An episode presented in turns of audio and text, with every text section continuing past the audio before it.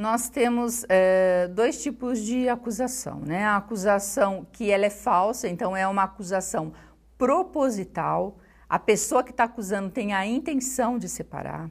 E tem também, que é mais raro, a acusação de abuso é, sexual equivocada, que é quando a pessoa que está acusando pega um comentário inocente da criança e ela, às vezes por já ter passado por, uma, por, por um abuso real, né, ela vai inflar esse comentário da criança e ela vai inadvertidamente é, sugestionar a criança de que isso foi errado.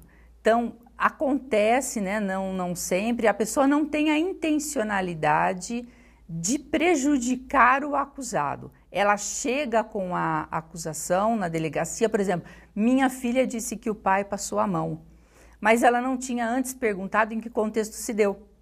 Se o pai estava passando a pomada, se o pai estava dando banho, e ela leva isso para a delegacia, e depois, na fase do inquérito, é que a criança vai falar o contexto em que se deu e essa pessoa se arrepende, pede desculpas, não quer levar isso à frente, mas aí não tem como voltar mais atrás, mas depois a pessoa se arrepende e o tempo todo diz que foi uma precipitação dela. Então essa é a denúncia equivocada.